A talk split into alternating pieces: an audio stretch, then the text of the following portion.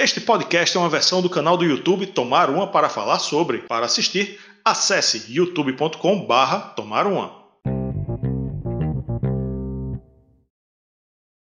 Romance, traição, vingança e muito prog metal. Hoje vamos tomar uma para falar sobre Metropolis Part 2, Scenes from a Memory. Olá, amantes do bom e velho rock and roll, eu sou Rafael Araújo e seja muito bem-vindo a mais uma live de resenha faixa a faixa aqui do meu, do seu, do nosso Tomar Uma para falar sobre desta vez para falar sobre Metropolis Part 2 Scenes from a Memory do Dream Theater. Este álbum conceitual de prog metal.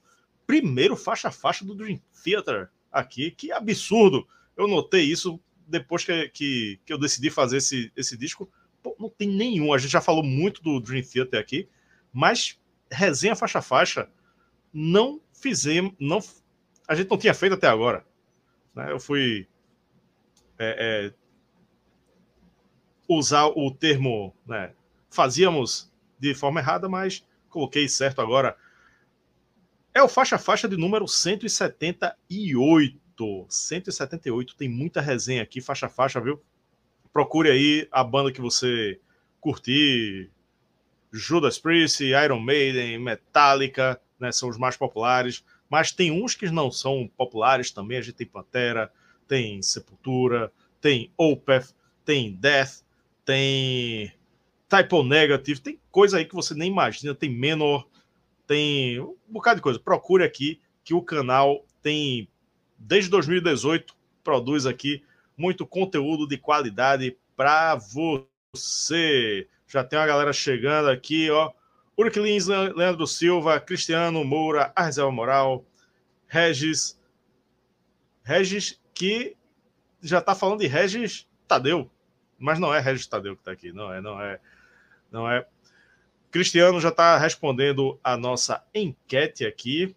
Enquanto isso, Vou dar os recadinhos iniciais. Nosso Instagram, canal underline Tomaruma, canal underline Tomaruma. Nos siga aí no Instagram, que é bem legal.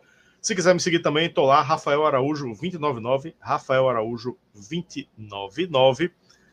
Tem também o nosso canal de cortes, youtube.com barra cortes do Tomar Uma Oficial. Cortes do Tomar Uma Oficial. Nossas lives de temas diversos sempre vão cortadinhas aí para o nosso canal de cortes. Temos uma enquete no ar. E a enquete é a seguinte: qual a melhor música do Metrópolis Parte 2? Uma curiosidade, uma curiosidade, uma coisa que nunca tinha acontecido aqui. É, eu acho que não sei se faixa instrumental já foi, já entrou em enquete. Por quê? Nas enquetes eu sempre coloco as mais populares no Spotify. Neste disco, duas das mais populares no Spotify são instrumentais. São duas instrumentais. Só uma é que não é, que é The Spirit Carries On. Né? As opções são The Spirit Carries On, The Dance of Eternity, Overture 1928 e outra, se for outra, você comenta aí qual seria a outra. Cristiano já colocou aqui que é Strange Deja Vu, é, Leandro Silva está dizendo que é Home, a dele.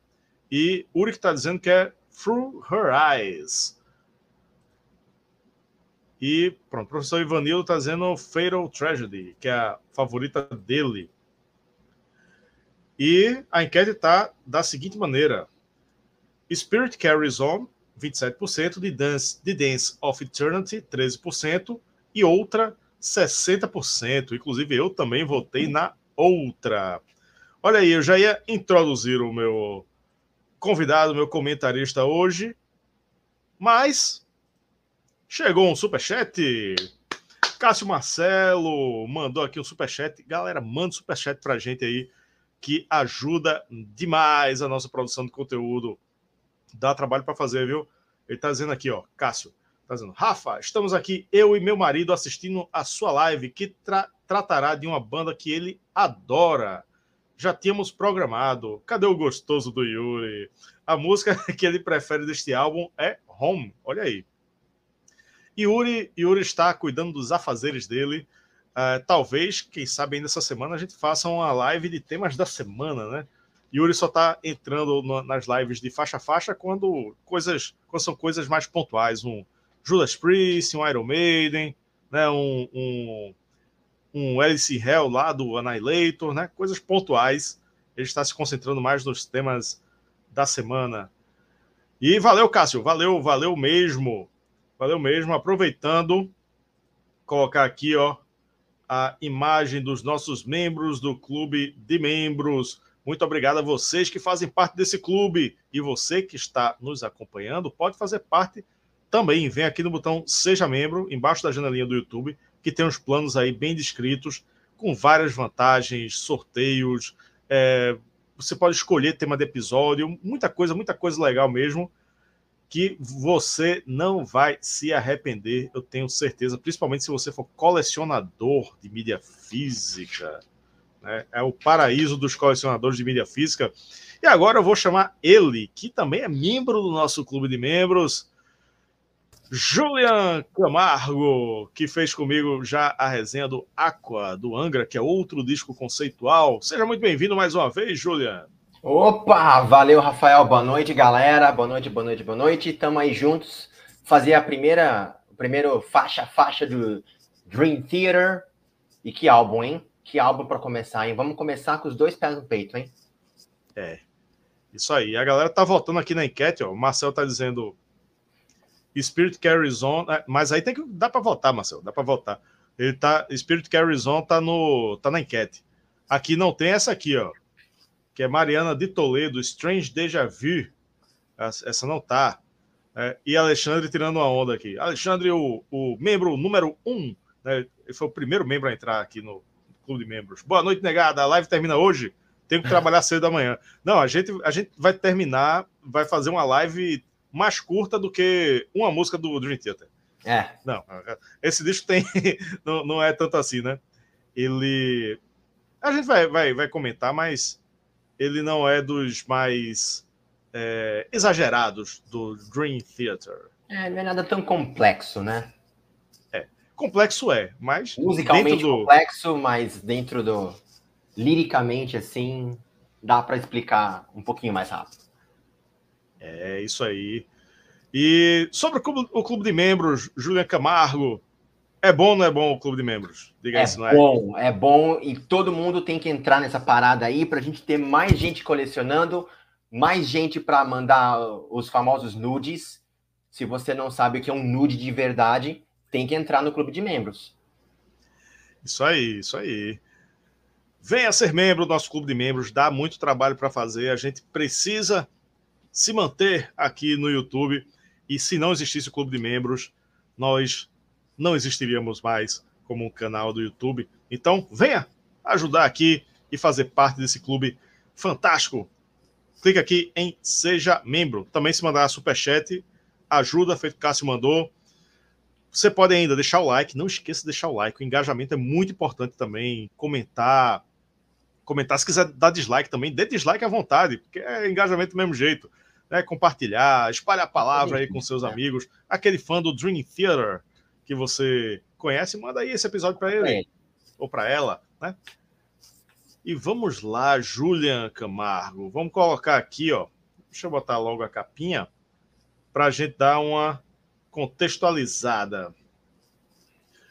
Quinto álbum no estúdio do Dream Theater, lançado dia 26 de outubro de 1999. O anterior foi o Falling into Infinity, de 97 produção de John Petrucci e Mike Portnoy, né? Depois do, eu acho que depois do Images and Words, é, ficou parecendo que o Dream Theater não tinha muito é, com que surpreender, né? Porque foi um disco tão forte, né? Tão ah, que assim, o disco é perfeito, é perfeito, não, não tem é, não tem def, não tem o que reclamar daquele disco, né? Então o Awake ainda ainda é muito bom, mas eh, a impressão é que não tinha mais para onde correr, né? E no meu caso específico, é, esse aqui ele é, foi o primeiro que eu acompanhei o lançamento do Dream Theater. É, eu passei a conhecer, e, e, mas nunca tinha visto o lançamento. Eu não esperava muita coisa, mas quando eu botei esse disco para ouvir,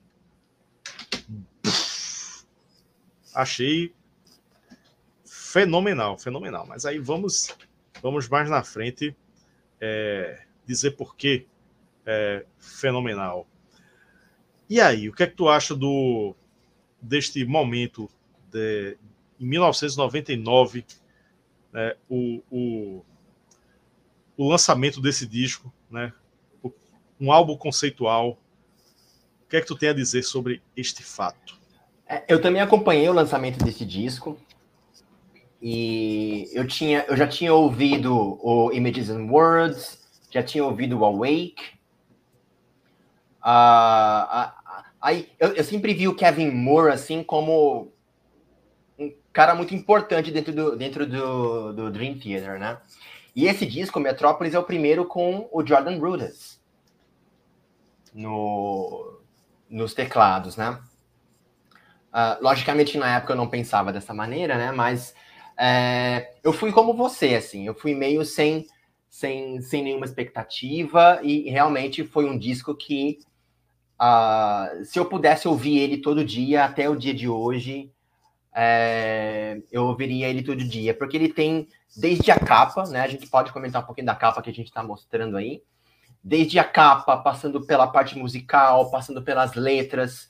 Uh, esse eu diria que é um álbum é, conceitual raizão, assim, porque tudo gira em torno do conceito da história do disco. A capa, olha essa capa ela tem tudo a ver com, com o conceito, com a história, ela reflete o estado mental do personagem. Né? Então ela é, é. bem interessante nesse sentido. É, a gente pode já entrar nesse tópico da capa, né, já que tu citou. Ela é de Dave McKean, né? Para quem, para quem curte quadrinhos, é o cara que. O capista de Hellblazer, de Sandman também, né? Então, então foi bem, bem escolhido é, esse, esse artista. Eu normalmente não sou muito fã de colagens, assim, de montagens assim, de foto, mas essa aí ficou bem legal. Né? Ela, ela é bem perturbadora, né? É, normalmente eu prefiro coisas pintadas, ilustradas, mas essa aí é, ficou bem legal, bem impactante mesmo, né? Aí, ó, Cristiano Moura tá dizendo aqui, ó. Sobre a capa, Dave McKean, seu gênio. É. É. E, pô, fã de, fã de prog metal também costuma ser fã de quadrinhos, né? Então você pega um, um uma linha dessa de, de, quadrinhos, né? Como Sandman e, e Hellblazer, né? A, a, linha Vertigo, né? Da, da DC, da DC, né? E faz essa conexão é um, um deleite, né? Um total deleite. Cássio Marcelo mandou outro super chat. Valeu, Cássio. Valeu de novo. Só mais uma perguntinha de quem é leigo. Por que você acha que ícones como Michael Jackson, Madonna e Dream Theater agradam a tantas pessoas de tribos diferentes e que jamais imaginaríamos ouvindo-os? É, Michael Jackson e Madonna são artistas pop, né?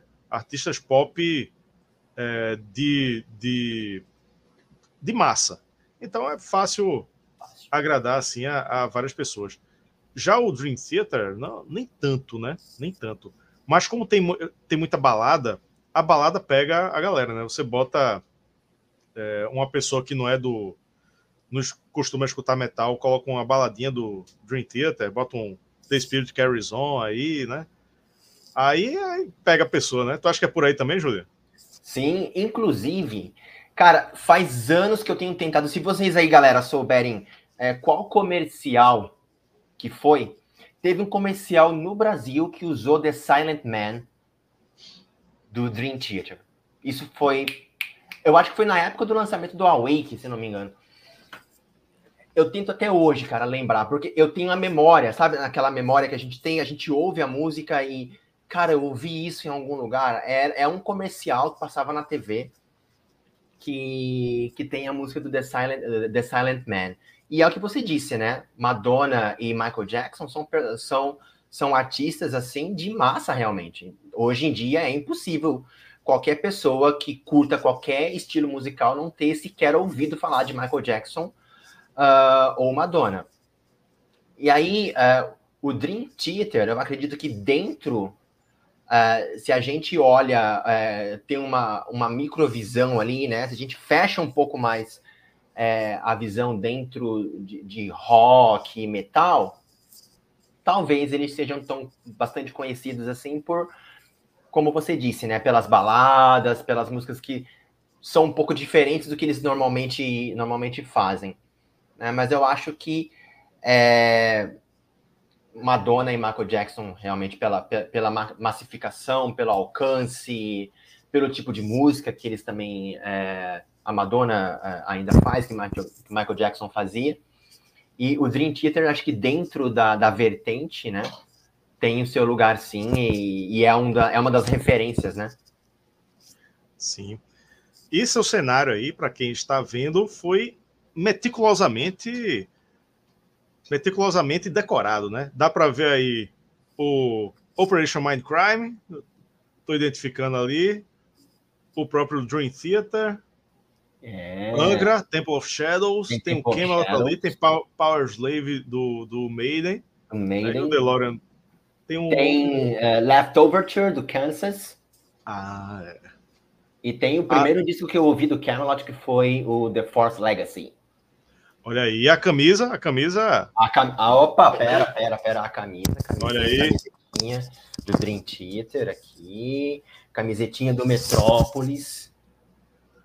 Camisetinha Olha aí. Metrópolis. Camisetinha que Mike Portnoy usou no DVD. Não Foi Mike Portnoy usou, jogou e Julian estava lá, pegou. Jogou, eu estava lá. É, daí eu acordei, caí na cama e vai trabalhar. Estou usando a camisa aqui do Frisia, banda de metal melódico, melódico, ó, metal, power metal, pernambucano aí, ó. Conheçam aí, uh. Aproveitando que falamos de camisas. Marcel Melo, o Herege, tá dizendo aqui, ó. Para mim, esse é o segundo melhor álbum conceitual que conta uma história é o que a gente chama de ópera rock, né? Como Operation Mindcrime, é, que, que a gente acabou de falar agora. É, o favorito dele é The Crimson Idol, do Wasp. Eu não conheço esse aí, hein? Não conheço esse aí. Conheço o Wasp, mas não, não o suficiente, talvez, né? Provavelmente. Uh, falamos da capa, né? Acabamos falando da capa. É, formação. Vamos botar a carinha deles aqui. Olha aí, o Dream Theater. James Labrie no vocal, John Petrucci na guitarra, Jordan Rudess nos teclados, John Myung no baixo e Mike Portnoy na bateria. Todos monstros extremamente técnicos, né? Até Labrie, que, que é muito criticado, né? Tá cantando muito. Tá cantando, cantando muito, demais. Meu Deus. E Jordan Rudess, eu destaco aí o penteado dele, a lá Beisola, que, que ele podia ser modelo, mas ele prefere tocar teclado, né? Mas... Prefere tocar teclado com chapéuzinho de feiticeiro. É. E ele também é muito muito poser, porque ele, ele tem o um teclado que inclina, né? Então ele tá lá fazendo show. O teclado tipo, inclina, roda, pula, gira. É. E, pô, é, é, o cara, ele fica com inveja. Eu acho que ele, ele tinha esse trauma, né? De o vocalista lá na frente, né, cantando para o público, falando com o público, o guitarrista solando, né, as, as fazendo bululu lá na frente todo mundo assim, todo mundo vendo, o baixista, o baterista, o baterista escondido, né, aparece, mas o teclado não, né? O teclado mal você vê a mão do cara. Então não, o teclado dele gira, pula, dá cambalhota, né? Aqui, ó, tô tocando também, ó, tô tocando também aqui e tal, e mostra. Mas grande músico, todos grandes músicos. E nessa época aí, ainda. É, quer dizer, excessos tem, né? Prog metal não ter excesso é difícil. Né? Mas aqui, especificamente, é, tem pouca coisa que você diz, ah, não, isso aqui não precisava. Né? Como em vários outros discos de prog metal e do Dream Theater, né? Pelo menos que eu identifico, tipo, tá bom, velho, já, já passou o recado, não precisa de de ficar o tempo todo, que a gente já entendeu o que, que é, né? Eu também tenho essa mesma, essa mesma percepção sobre esse disco. não tem nada, assim, não tem nada a mais. É, não, não, tem nada a mais. As músicas passam, é, elas passam muito bem, assim, o, o, o, o, é, o sentimento, elas passam muito bem o ponto da história. Então, as músicas instrumentais têm uma razão de estarem ali, as músicas mais curtas têm uma razão de serem mais curtas. Uh, então, realmente, como eu disse lá no começo, né? Esse é um, é um disco conceitual que realmente, uh, ah, para mim, ele desde a capa, passando pelo instrumental, as, as letras, uh, eles terem feito um show onde eles tocaram esse álbum na íntegra, né? Eles não, não quiseram deixar nenhuma música de fora, fizeram um show tocando esse álbum na íntegra, com, com uma preparação toda especial, com um visual todo especial. Então, é, até depois, assistindo a, a esse show, você acaba aprendendo mais coisas sobre a história, porque tem o, os vídeos que passam, então ele é muito. Eu consegui pegar muito da história assim também assistindo o show. Né? É, tem gente que descobre o que acontece no final de verdade assistindo o show só. É, a gente vai falar disso porque o final é aberto, né? É. Você ouvindo o disco, é. o final é aberto. É, você ouvindo o disco, você tem uma percepção, e aí a hora que você assiste o show é, e vê até o final, é, você acaba tendo outra. É. O professor Ivanil está dizendo aqui, ó. Falando em conceitual, top 3. Scenes from Memory, Operation Mindcrime, Mindcrime e Seventh Sun. Mas Seventh Sun, professor Ivanildo, ele é conceitual, mas não é uma ópera rock. Não é uma ópera, uma ópera metal. Não é. Ele é, tem um conceito ali, uhum. mas não é uma ópera rock, né? É, conceitual é, mas temos aí. É, é eu acho que seria melhor comparar as ópera rock, né? Ópera metal. Né? Como Abigail. Abigail do. Temos Abigail, é, resenha faixa faixa do Abigail aqui, e temos do Operation Mindcrime também. E temos do Seventh Sun também. Temos tudo aqui. Temos tudo aqui. O que eu achei legal, é, Júlia, quando eu, quando eu o lançamento, eu sei que já tinha vários álbuns conceituais aí, mas é, não, não vai dar para para mostrar aqui direitinho na câmera, porque a, a letra é muito pequena. É, o que me chamou a atenção é que vo, isso aqui, esse tipo de conceito, de álbum conceitual, de ópera rock, é uma coisa que não aparentemente não vai existir mais. Não tem como existir mais, porque por mais que a gente ainda compre mídia física, mas ninguém pensa mais em música para mídia física. E esse aqui, você só entende a história mesmo se você ler o encarte. Não é baixar a letra na internet e não é nem acompanhar no Spotify, porque eu acompanhei no Spotify também para fazer a, a, as minhas anotações, né, o meu estudo. Mas não tem aqui, por exemplo, você tem a parte que é Nicolas falando, aí tem Nicolas, dois pontos, é a parte que Nicolas fala. Aí tem Victoria, aí tem é, o, o The Sleeper, né? E, e tem, e, e, tem ainda e tem um detalhe. O que está em itálico é o que é no passado e o que está sem ser itálico é no é presente. É, exatamente. Então para você achar isso em algum site, não é, não é um negócio fácil, né? Eu, pelo menos, nem procurei e vai ser muito difícil achar. E no Spotify, muito menos, porque não tem negrito, não tem itálico, não tem essa, é, é, quem é o tal personagem. Então, aqui, ó, para você entender tá. mesmo, é, é que nem um, uma ópera mesmo. Você coloca o CD para tocar, abre o encartezinho aqui e vai acompanhando. É, você vai na ópera, você vai Você vai na ópera, você vai assistir um musical, na porta você recebe o programa, né? É. Que são as letras, que são os personagens, que é o que acontece, que é a história. Esse aqui é o programa da nossa história. Isso. E não tem nem, assim, fotos, nem nada. É, é só branquinho, o um encarte branquinho com, uhum. com a letra preta, né? Uma moldura aqui para dar um enfeite, e só. E só. O encarte é todo dedicado a a, a história. A história. Isso aí é uma coisa que não imagino ninguém mais fazendo uma coisa dessa, porque não faz sentido, né? Não faz sentido. O, o, o Caravelos até fez, mas, mas assim, você vê que as pessoas não é, curtem muito o som, que é muito, muito bom, muito técnico, né? Também é prog metal. Mas não tem gente comprando mídia física para ficar lendo o encarte. Né? Eles mandam até um PDF, mas pô, é diferente você ter que abrir o PDF no celular, né? Para poder acompanhar a história. É uma é, coisa que. É muito trabalho, né? É, é. É um, um modo de consumir música diferente, né? É, e esse. E, e, se a gente olhar na capinha de trás aqui, ó, que tem essa foto desse Sim. jornal, e se você olha no jornal, tem parte de uma, tem a parte de uma das letras. Murder, é. young girl killed. É a, é, a, é a manchete. Olha o cuidado. É. Sim. Na capa do disco, né? Inclusive, a gente vai, vai chegar lá.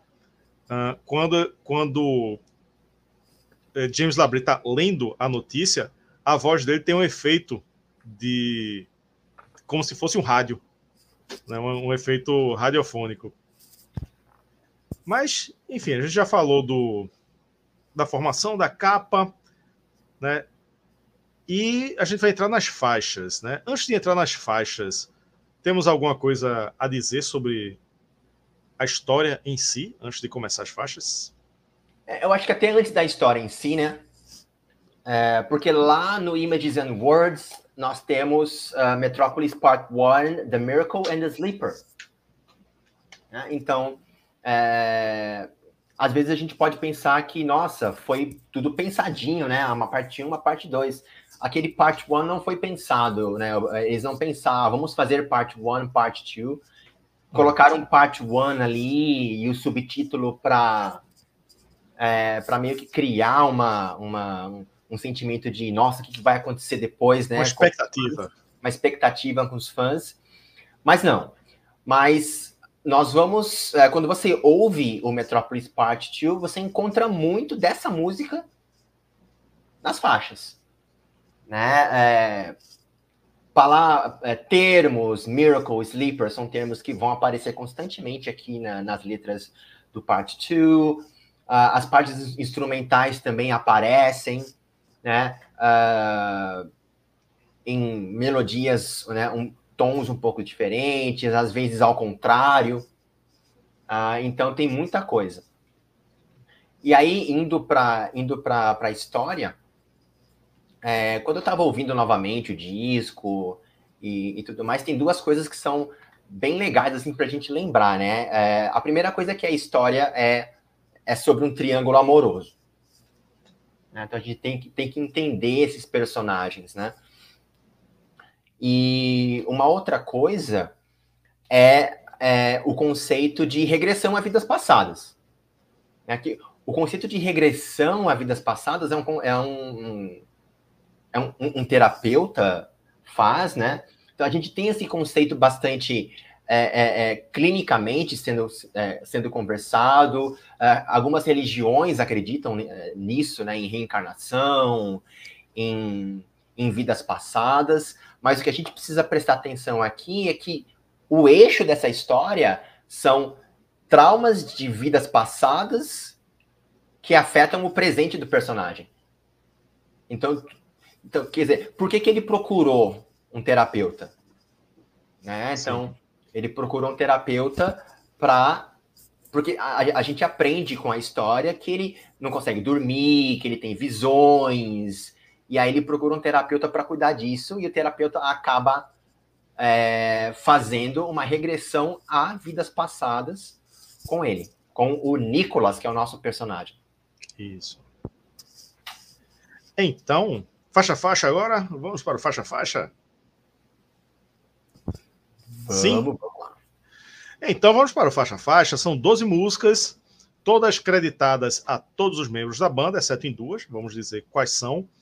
Num total de 77 minutos e 6 segundos. Começando o primeiro ato, cena 1, Regression. Cena 1, regressão, né? Faixa acreditada apenas a John Petrucci, essa é uma das que só tem um, um autor. É a dramatização da sessão de hipnoterapia, né, que emenda com voz e violão bem agradável, introduzindo todo o contexto do disco. E é logo depois disso que o bicho vai pegar. O bicho pega. É a menos executada do disco no Spotify. Ou seja, mesmo tendo sendo álbum conceitual, né? A galera que está escutando no Spotify não está sentadinha na poltrona lendo o encarte, né? Começa isso aí, ele pula já para porrada da, da faixa seguinte. É engraçado, né? Que normalmente eu percebi em alguns discos assim que normalmente a primeira faixa é, acaba sendo bastante executada, né? A, a pessoa começa o disco e ali, ah, não quero mais. E... É, mas quando tem faixa de introdução, eu noto o seguinte, é, parêntese, né? Aqui no, na resenha do Dream Theater. Quando você tem é, uma introduçãozinha de um minuto, 40 segundos, uma coisa assim, só um, um uma, uma, coisa que serve realmente de introdução, não é uma faixa. Aí a galera fica. Ainda tem um, uma, um número de plays alto. Mas quando é três minutos de introdução, instrumental, orquestração, efeito sonoro, não sei o que, a galera pula, pô. Pula. Aí ela acaba sendo bem baixa. É o caso do Xamã, no Rescue, que eu até critiquei, né? Que, tipo, pô, três minutos e pouco de. de eu acho que é uns três minutos a faixa de introdução. A galera pula, pô, vai logo pra, pra porradeira, que é a, a faixa seguinte. Mas é, nessa daqui, ela tem uma razão de ser total, ela é total. realmente necessária. Mas a galera, a galera dá uma pulada. A galera dá uma pulada. Quem, quem já ouviu, né, já entende o, o já acompanhou o conceito e tudo mais. Não, já sei o que é que ele vai falar. Vamos, vamos direto ao assunto, né? Aí dá uma pulada. É verdade. E aqui, é, é, realmente, como você disse, é a sessão de, de hipnoterapia, onde o terapeuta começa a conversar com ele. Né? Uh, eu já tentei ouvir, eu já tentei ouvir e tentar ser guiado pela voz dele. Quem nunca tentou, tente. É legal. Não consegui me hipnotizar, mas é, cuidado para não, não entrar numa regressão aí. Entrar numa regressão, né? E cair. Então ali ele começa, né? A, a dar, a dar os, os comandos, né? Então feche os olhos, comece a, a, a relaxar, respire fundo, né? Uh, se concentre no seu respirar, e a cada respiração você se torna mais e mais uh, relaxado, né? Imagine uma luz, que essa luz vai tomando conta do seu corpo. E muito importante é que ele diz que se você se sentir é, em perigo, você só precisa simplesmente abrir os olhos. Né? É. E aí, a hora que James Labrie começa a cantar, né? Ele começa a meio descrever. É muito legal que ele descreve o que ele está vendo. Né? O Nicolas, aí é o Nicolas descrevendo uh, o que ele está vendo, né? Que ele está salvo num lugar que né? Que a luz está em volta dele, sem, sem dor, sem medo, que uh, o subconsciente dele uh, começa a voltar no tempo para se juntar ao passado mais uma vez. E aí eu acho que essa, essa, essa, essa letra termina magistralmente quando ele cumprimenta a Victoria. Então, Hello, Victoria. I'm so glad to see you, my friend. É, chega, chega, chega arrepia, chega arrepia. Acabou. Agora, eu vou juntar aqui o comentário da faixa 2 e 3, porque é meio que uma música só, né? Então, faixa 2, Sinchu Overture 9028, que é um instrumental. E ainda Two, parte 2, Strange Deja Vu, é, cena 2, parte 1, um, abertura 1928. O bicho, como eu disse que o bicho ia pegar, o bicho pegou. Mergulhamos de cabeça no prog metal. Se fosse um filme, essa seria o, a trilha do clipe de abertura. É uma faixa instrumental muito empolgante que abre com, com bateria, guitarra e teclado metralhando ao mesmo tempo. Porra, isso aí é, é, é um pé na porta, né? A emenda no riff de guitarra espetacular e logo apresenta no teclado o que eu considero o tema principal do disco. aquele teminha de teclado que começa ali, para mim a, a, cara do disco é essa, né? Ele, eu contei, eu anotei aqui, ele aparece mais duas vezes no, no decorrer do disco. E daí por diante é um show de instrumentação, né? E, uma, e né, todos eles mostrando todo o seu virtuosismo, mas sem aquele exagero todo, porque são 3 minutos e 37. Né? Então, eu tô vendo aí o clipe de abertura do filme, né? Tá, na, na, na, nossa imaginação tá o clipe de abertura do filme. Aí, quando vai entrar na, na parte lírica, né? Aí temos uma nova metralhada, né? A, a mesma metralhada do começo, né? Aí, no meio de, das metralhadas, aí vira faixa. Se você não estiver olhando pro, pro display do CD player ou para o celular, você nem percebe que mudou a faixa, né? Percebe. Porque não tem, não tem a divisão. Que aí entra cena 2, Estranho Déjà Vu, né? Aí que entra o vocal de James Labrie. Todo virtuosismo agora dá lugar à parte lírica para que se entenda bem o enredo. Ela vai aumentando a tensão até que chega no pré-refrão e refrão de uma forma mais, mais leve e muito bonita, né? Porque ela vai abertura, né? Porrada, tensão, né? Caos e na, na parte cantada também vai aumentando a tensão quando chega no pré-refrão e refrão daquela aliviada, né? E, porra, é belíssimo. Tem, tem uma parte mais intensa e grovada, que também é muito legal depois disso, né? Que o, o baixo é todo de slap, é muito legal. E também é onde é citada a palavra Metrópolis, né, do título. Tem, aparece aqui e depois volta para encerrar de forma leve. Né? O combo dessas faixas é sensacional, é incrível. É... Tem que escolher uma, uma música, né, no, na enquete, pelo menos que eu coloquei, tem que escolher uma música favorita. Né? Eu escolheria Strange Deja Vu, mas vamos, digamos que essas, essas duas são o momento preferido, né? Porque se elas fossem uma só. É, é, é uma só. É, na prática é uma só, né? A cena 2 é a parte instrumental e a parte cantada, né? Mas essa daí já já já me pegou e eu assim, eu sou muito pego pela memória também afetiva, porque foi eu lembro de ter colocado esse CD aqui e nessa quando terminou essa música, aliás, quando começou a, a, a parte instrumental, eu já uou, né? já já me impressionei quando tocou Strange Deja Vu, eu disse, pronto. Não, não, não vou largar esse disco aqui, vou até o final.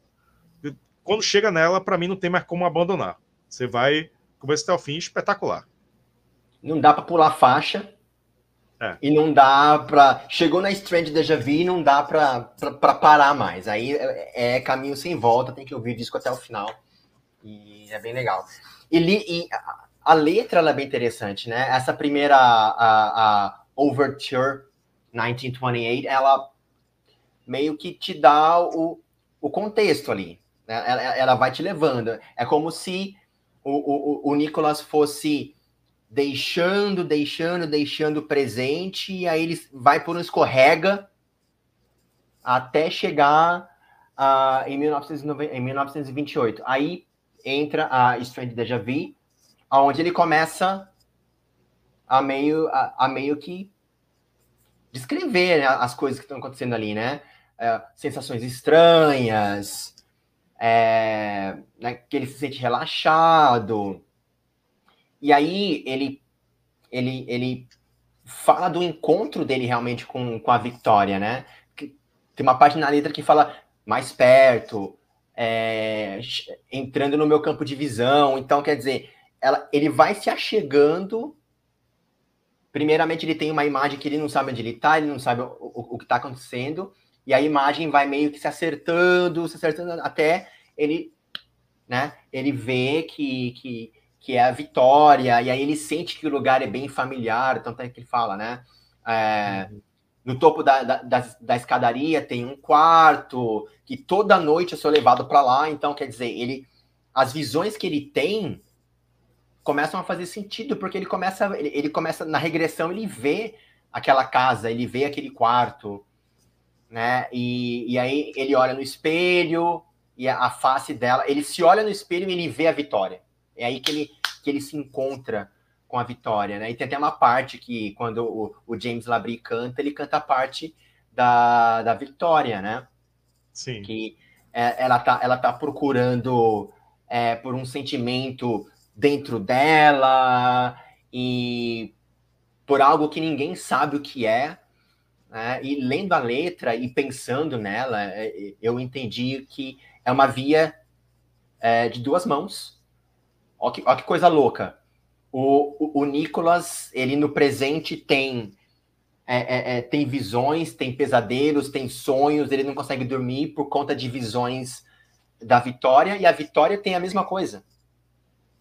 Né? Que ela, ela, ela também tem visões dele, porque ambos são seres humanos, ambos têm problemas, ambos têm coisas não resolvidas. Uhum. Né?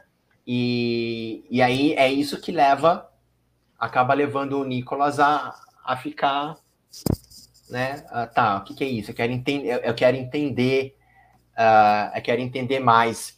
E aí é a parte que aparece a palavra metrópolis, né? É. Então, é, em pé novamente, né? É, olhos bem abertos para o mundo real. A metrópolis está, está em toda, em, em, está em todo o meu lado aqui. Uh, alguma coisa muito familiar que eu não consigo uh, uh, deixar de lado, né?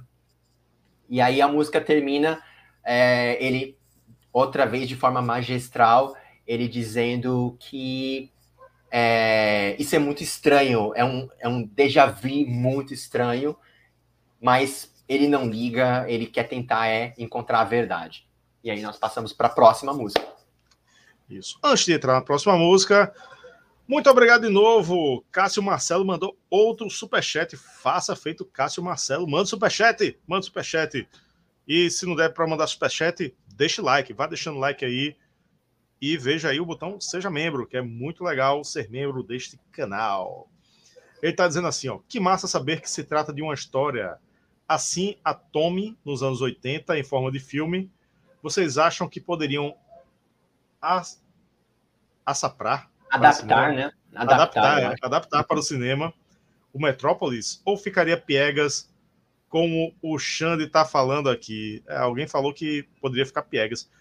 Eu, eu prefiro que não adaptem para não ter decepção, porque ele funciona muito bem do jeito que está. Ele tá bom, pode ser que pode ser que estrague. Né? A gente vê tantos livros aí maravilhosos que viram adaptações muito meia boca né? Então, ele está funcionando aqui como, como uma história num disco de prog metal. Talvez é, teria, teria que ter uma, uma, um cineasta aí de muita confiança, né? muito é. comprometido é... né? com, com isso aí. Comprometido com a visão da banda, né? Uhum. No disco. Eu acho que até, até funcionaria. Um, um, filme, um filme curto, né? Um filme é. mais pro lado de, de arte, assim, bem parecido com aquele filme, com aquele filme é, Mãe, de, da Jennifer Lawrence. É, eu não vi ainda. Não sei qual é. é. é. doido, assim. Dependendo, dependendo do seu estado de espírito, quando você assiste, você vai achar. O que, que é isso? Eu perdi quantas horas da minha vida assistindo esse filme? Mas a hora que você começa a olhar os detalhes, a pensar no filme, a entender um pouquinho, você acha o filme maravilhoso. Eu achei o filme sensacional. Muito bom. Assistam. Mãe, com a Jennifer Lawrence. Tá na minha lista, tá na minha lista. Então, dar uma parcial da enquete aqui, aproveitar o aproveitar a pausa. Qual a melhor música do Metrópolis Parte 2? As opções são The Spirit Carries On, The Dance of Eternity Overture 1958 ou outra, se você achar que não é nenhuma dessas aí. Né? A curiosidade é que pela primeira vez temos duas faixas instrumentais como as mais populares de um disco aqui para entrar na enquete. Outra está ganhando com 34%. The Spirit Carries On em segundo lugar com. Opa, mudou aqui, hein? Deu 29, 30, 31. The Spirit Carries On está com 31, outra está com 33 ou seja, está na margem de erro. The Dance of Eternity, com 25%, e Overture 1958 com 11%. Vá voltando aí na nossa enquete que no final a gente dá o resultado da música mais popular, mais votada aqui na nossa enquete do Metrópolis Parte 2. Ah, agora, agora vamos também juntar duas faixas. A faixa 4 e 5 também é, funciona como uma música só. Scene 3, parte 1, Through My Words. Tem que usar muita linguinha aqui do, do TH. Through My Words. É.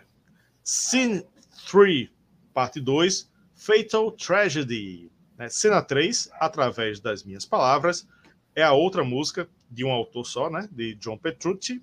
Agora alivia o clima com um piano bem delicado e um belo vocal de James Labrie. Sem que se perceba, já muda para a cena 3. É, ela tem a parte 1 dela tem 1 minuto e 2. Também não tem a pausa de trocar de, de faixa. A não ser que você ouça num CD player que sempre dê a pausa entre as faixas, né? Aí você vai ouvir a pausa mas normalmente não, não é para ter a pausa, né? Aí muda para cena 3, né? Parte 2, tragédia fatal. O clima pesa, tanto na temática como no instrumental, porque é quando sabemos o que aconteceu com Victoria. Né? Aí não tem como o clima não ser pesado, né? E vai ficando mais tenso, aliviando um pouco só no refrão. É, a sessão instrumental é bem pesada, rápida e nervosa, e termina com piano tenso e a voz do hipnoterapeuta indicando que o bagulho vai ficar mais doido ainda, né? Ótimas faixas também. Exatamente. Na, na, na True Awards, uh, ele é, é, o Nicolas. É, eu acho que ali ele toma consciência de que é, do, do quão importante é para ele descobrir o que, o, o que aconteceu, né? Que daí aí ele fala, né? Que tudo que os seus olhos já viram, tudo que você já ouviu, está na minha memória. E é falado pelas minhas palavras, né? É o que está na letra. Uhum. É... E tudo que eu levo comigo é tudo que você deixou. É, então, aí, aí ele fala que ele é, vivendo com duas mentes ligadas por um, por um fio, por um condutor que não tem fim, que é impossível de se quebrar. Então ele percebe que, de alguma forma, ele precisa ajudar, a gente vai descobrir isso mais tarde, ele precisa ajudar a Victoria para que ela tenha o que ela, o que ela procura e ele também tenha o que ele procura, que é entender o que acontece, porque ele tem esses pesadelos, porque ele tem visões, porque ele, ele não consegue dormir à noite, né? E, e aí, quando a gente passa para Fatal Tragedy, como, quando, como você mesmo disse, aí ele começa a entender que aconteceram umas coisas que, né, não são, não são muito certas. Né? Ele começa, quando o James Labrie começa cantando bem suavemente, assim, é, é, o Nicholas, né, que ele, quando ele tá sozinho à noite, que ele se sente não muito confortável, e ele precisa encontrar aquelas respostas para os sonhos dele, o que, o que, que significa. E aí, é, olhando a letra, eu sinto que ele, ele é um vai e vem, né? Passado, é, presente, passado. Ele tá. É, os pensamentos dele, ele realmente uh, dentro. Uh, ele regressa, né? Ele na regressão, né? Então aqui ele começa a falar já na regressão, né? Que ele fecha uma porta e aí vai para um outro lugar, né? A palavra home aparece aqui, que é o título de uma das músicas, né? Que ele vai para um outro, um outro lar. Aí ele vai para 1928, né? Ele diz que encontra um homem e o homem é, parecia estar sozinho. E ele fala, né? Esse homem fala para ele: você sabia que uma garota foi, foi assassinada aqui, né? Uma tragédia fatal que falou-se por anos ah, e aí ele percebe, né, que a Vitória se foi, ela, foi assim que ela foi assim que ela morreu, só as memórias que ficam, né? E, e aí no final o terapeuta volta e fala que o bagulho vai pegar, né? Então ele fala bem assim: agora é a hora de você ver como você morreu. Né? É. Só que você tem que se lembrar que a morte não é o fim, mas é só uma transição. Então a gente é, meio que entende as crenças, né? As crenças do terapeuta, as crenças que estão permeando ali a, a, a, história toda, né? De que a vida é um ciclo e de que a, as pessoas reencarnam e, te, e, e, têm vidas pregressas, né? Então Sim. isso é bem legal, que é a faixa número 6, que fala que é a faixa número 6.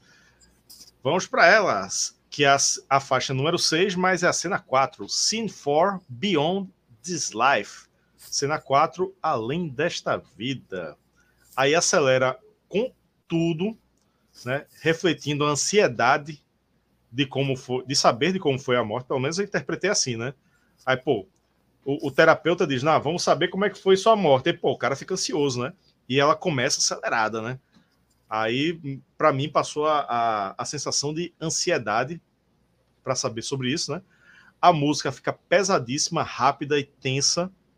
Aí quebra o ritmo para ficar mais lenta quando vai entrar o vocal.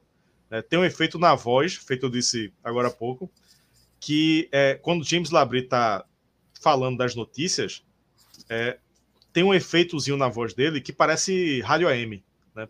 Como se ele estivesse lendo as notícias no rádio AM, que é a notícia que tem aqui, né? Exatamente, aqui, ó, no encarte. No encarte. Tem, tem escrito aí. É, aí vai alternando bastante o andamento. O refrão é bem suave e muito bonito, trazendo uma atmosfera meio espiritual, contrastando bastante com as partes mais pesadas e caóticas. A sessão instrumental é bem longa, Aí eu percebi um pouquinho de excesso, né? Não podia deixar de ter. Né? O instrumental longo, assim, tipo, tá bom, já, já entendi, já entendi, já passou o recado, mas não, fica lá cheio de instrumentação, mas bom, bom, né? Eu curti que tem um trecho que me lembrou muito de Purple, por causa do teclado, teclado bem John Lord. Aí, faixa excelente e longa, né? 11 minutos e 22. É, e aqui ela fala é, é fala o, o, o que aconteceu, mas o legal é que sem todos os detalhes. Uhum. É, sem todos os detalhes. A gente. É, quando o, o James Labrie começa com aquela, com aquela transmissão do rádio, né?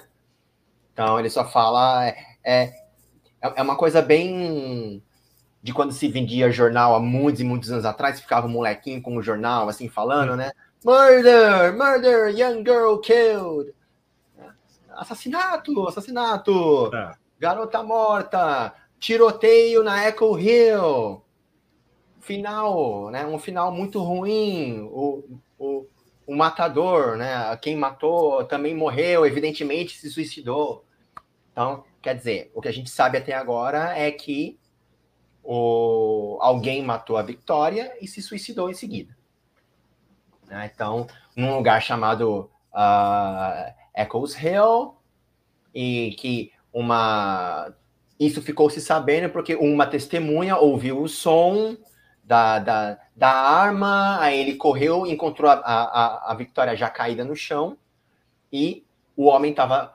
O outro homem ainda não tava, não tinha morrido e estava nervoso, com a arma na mão, e a testemunha tentou ajudar, mas ele virou a arma para si mesmo e, e, atirou. Então é isso que o Nicolas aprende é, num, num primeiro momento, né? E aí fala um pouco dos sentimentos da Vitória, né? Que ela queria, é, que, ela, que ela queria só amor, que é isso que a gente acaba descobrindo, né? Uh, que ela queria amor, mas ele teve um outro plano, mas aí esse ele nós não sabemos quem é ainda, né? Quem é quem é esse ele? E aí eles começam a, a, a, a a falar do que talvez possa ter acontecido antes, né? É, houve uma briga no local, né? é, foi achada uma faca no chão e coisa do tipo. É uma descrição da cena uh, do que do que aconteceu e aí a música termina, né? É, dizendo que tudo que nós somos, tudo, tudo que nós já fomos, passa dessa vida para outra. E aí que a gente entra na faixa 7, Scene 5, Through Her Eyes, né? Cena 5, através dos olhos dela. É uma balada de letra muito triste, com participação de Theresa Thomason, que é uma cantora gospel, fazendo uma belíssima vocalização logo no começo. A instrumentação é muito agradável, com piano, violão, baixo só pontuando, uma percussãozinha de leve e ótimos backing vocals. James Labrie manda muito bem na interpretação. Uma ótima música, baladinha aí, de primeira. Exatamente. Eu diria que essa é a letra mais, para mim, é, essa é a letra mais uh, emocional do, do disco, assim, porque é, é do ponto de vista do Nicolas ali e é, ele fica bastante tocado pelo que ele aprende, né? Pelo que ele aprende com, com a vitória, né? Até que a música começa dizendo, né, que ela nunca teve sequer uma chance naquela noite, né? Que ela foi sacrificada sem uma luta, uma vítima das próprias circunstâncias. Uhum. Né? E aí ele diz né, que agora que ele aprendeu, que ele, é, que ele sabe o que aconteceu, ele quer, ele quer expor essa tragédia. Que ele meio que sabe que não é, que não, não foi isso que aconteceu. Né? Não foi o que foi noticiado, né? O que aconteceu. E aí uh, ele vai visitar o túmulo dela, isso que é bem legal. Ele vai. É, fala aqui, né? Uh, um pouquinho além ali dos portões do, do cemitério, onde a, a grama está bem alta. É, eu vi é, a lápide, né? A, a, lápide dela, eu achei que eu fosse sufocar. E aí tal tá que está escrito, né? A memória da nossa criança, né? É, tão inocente, com os olhos bem abertos, uma outra coisa que é recorrente é, na história né, com os olhos uh, com os olhos bem abertos. E aí a parte que me pegou assim foi quando, quando ele diz, né, que ele está aprendendo sobre a própria vida pelos olhos da Vitória, é. Né, que ele aprende sobre a própria vida, né, e e aí que ele que ela não foi dado nenhuma escolha para ela, que e que ela ele teve tantas coisas na vida, ele fez tanta coisa, ela não pôde fazer nada, então ele, ele deve isso para ela né? E, e aí a música termina dizendo que, que ele vai virar, ele vai virar, ele vai virar esse jogo olhando pelos olhos dela, né? Vendo a situação como ela. E aí nós vamos para a próxima música que vai esclarecer um pouquinho mais essa situação toda. Que já é o próximo ato do disco, né? Se fosse um disco de vinil, era o outro lado, né? É o outro lado. É. O vinil deve ser o quê? Triplo ou quádruplo, né? É duplo, né? É duplo? Deve ser. É duplo. É, ah, é um dos meus objetos de desejo, mas ainda não tenho dois mil reais para dar disco do, Apenas, né? Metropolis Part 2.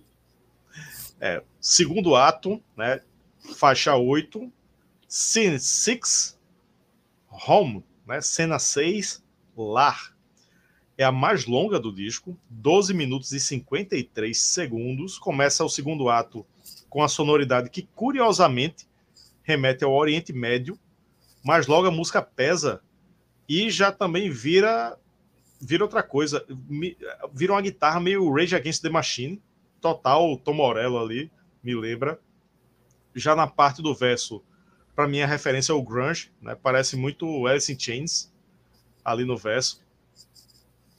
E é nessa letra que eles referenciam o título do disco na frase Scenes from My Memory, né? O disco é Scenes from a memory, né? A memory, mas aqui eles falam since from my memory, né? Da, da, minha memória. Da metade para o final, esse tema de Oriente Médio se mistura a efeitos sonoros que incluem gemidos de vitória. Olha aí. E depois disso, depois dos gemidos dela, gemidos de prazer, não é gemidos de dor. Deve... É. E tem um meme, velho, é porque, é porque isso aqui é ao vivo, não é editado, né? mas tem um, um, meme de uma menina ótima, que ela, que ela explica o ai de prazer e o ai de dor. É muito, é muito escroto, velho, isso aí. É cada um. Mas enfim, é o gemidos de prazer de vitória. Prazer. Depois disso, depois que desses gemidos aí, é, entra uma sessão instrumental com altos solos mirabolantes, né? Como se fosse um orgasmo muito louco, né? E encerra com outro tema de Oriente Médio bem grovado, tipo um Oriente Médio diferente do que tinha aparecido antes. É mais grovado e bem rápido, que é bom, que eu acho bom, mas assim, eu acho tão desnecessário. Não é, ó, vai estragar o disco, né? mas é um excesso ali que a música tem quase 13 minutos. Aí meteram isso aí assim, do nada, do nada. Não, não achei que foi necessário. Mas apesar do excesso de tempo, ainda é uma música excelente. É porque eles não se aguentam, né? Tem que, tem que sair metendo. Tem que ter bululu, né? É, tem que ter bululu e ter bululu. todos os instrumentos e. Ah, pô, a gente não fez nenhuma música de 20 minutos, ninguém vai reclamar, não. Vamos passar mais dois minutos aqui fazendo qualquer coisa. Mas, música muito boa. É, e aqui, muito interessantemente, é, liricamente, é, aparecem aqueles. Uh, o subtítulo da Metropolis Part 1, The Sleeper and the Miracle. Então aqui nós somos é, apresentados aos outros, as outras duas pontas desse triângulo, né? Uh, então começa ali com o, a música começa com essa batida mais mais oriental, mais, mais nesse esquema que ele remete bastante a, a uma coisa mais sensual, uma coisa mais de, de, de prazeres, que tem tudo a ver com esse personagem, né? Que é o, o, o The Sleeper. E é o meu xará, o Julian. O Julian, é. é. o, nome, é o, nome, o nome dele é o Julian. E ele o que a gente entende aqui é que se ele não é se ele não era casado com a Vitória, ele uh, estava num relacionamento com ela. Então, o que acontece? Então, esse esse Julian, o que que ele, o que o que, que acaba acontecendo? Ele ele acaba sendo seduzido pelo mundo e começa a, a beber e começa a apostar, a gastar dinheiro e ele se perde nesse uh, nesse mundo, né? De ó, uma intervenção aqui, ó. Lucas Maranha está dizendo aqui, tem o som de uma máquina de caça-níqueis, hum. também representa o Julian apostando. Exatamente, Lucas, é isso aí. Então, o, o Julian ele se perde nessa, nessa coisa toda, nessa coisa toda de jogos e de, e de bebida e de uh, se entorpecer, né? Tanto é que tem uh, onde aparece Scenes from a Memory é, é ele ali, né? Que a cidade, a cidade clama por ele, né? Cenas decadentes da minha memória, é, tristeza, eternidade, os meus demônios estão voltando para me afogar. Né? Olha só, eu, estou caindo, eu estou me arrastando, eu não posso ficar é, longe de suas garras. De quem? De Metrópolis, da cidade, dos prazeres. Né? E nisso tudo ele deixa, uh, ele acaba deixando a Victória, e aí a Victória acaba é, também é, se afastando dele. E aí entra o nosso terceiro personagem, o terceiro, é, a terceira parte desse, desse triângulo é, amoroso aí, que é o Edward, que é o, aqui ele é colocado como The Miracle. Né? Então, Edward e Julian são irmãos. Então, é, o que acontece? É, Edward começa como alguém que a Vitória procura ali para desabafar, para procurar conselhos, né? É, tanto, é que ele, tanto é que tem uma parte na música que ele, que ele mesmo diz, né? Que eu, eu me lembro da primeira vez que ela veio uh, falar comigo, né? Ela, ela, se abriu de uma forma muito, muito, muito ela, ela derramou toda a sua alma ali e, e chorou, e chorou, e chorou, e disse que é, é, um novo amor sempre nasce de um outro que morre. Olha aí, ó, o que o nosso Edward aí pegou e muito esperto, menino, pegou essa parada aí e, e lembrou depois, né?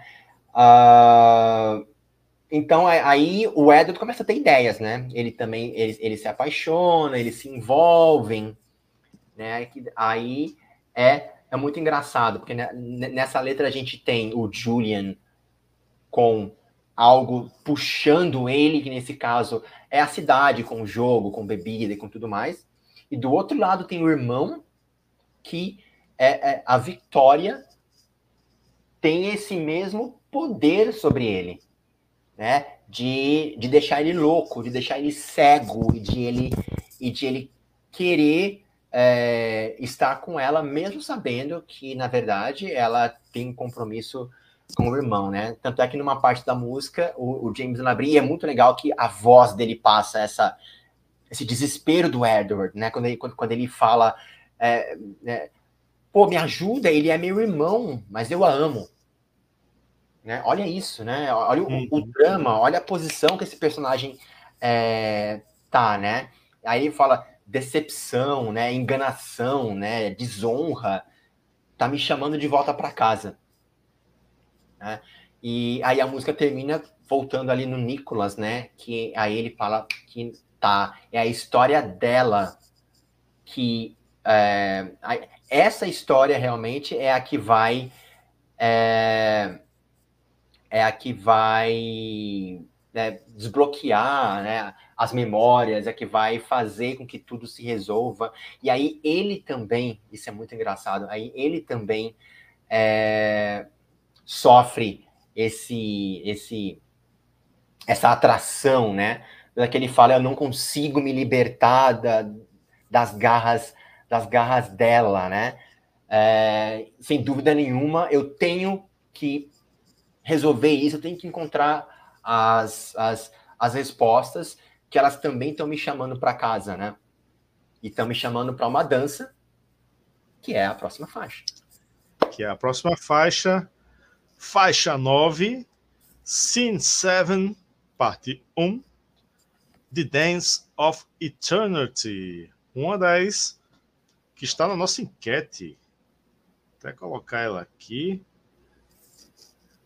Cena 7, A Dança da Eternidade. Vamos ver como é que ela tá na enquete. Qual a melhor música do Metrópolis Parte 2? Quem tá ganhando é The Spirit Carries On. Passou outra. Né? A outra, que se for outra, você comenta aqui no, no, nosso, no nosso chat ou nos comentários aí com 32%, The Dance of Eternity, essa que a gente vai falar agora, está com 20%, e Overture 1958 está com 14%. Vamos lá para nossa The Dance of Eternity. Segunda faixa instrumental do disco, aí é prog metal na veia, onde todos os músicos têm oportunidade de exibir todo o seu virtuosismo em incontáveis mudanças de andamento. Entra até uma música de salão ali no meio, né? Afinal, a gente está se referindo a 1928, né? Que tinha aqueles salões com, com aquele cancan, né? Aquelas mulheres dançando com, com a saia assim, né? É aquele tipo de música ali que entra também. É uma faixa bem tensa, chegando a ficar caótica, criando um clima de tensão que só vai aliviar na faixa seguinte. Uma ótima música. É, e é bem legal que essa, essa, essa faixa Dance of uh, Eternity, né? A, a, interpretação que eu tive dela, que ela, ela tem vários momentos, né? Mais tensos, mais caóticos, mais festivos, né? Que sentimento tem esse mesmo... Uh, tem, tem, tem essa mesma, esse mesmo poder, né? Traz essas mesmas coisas, né? É, o amor.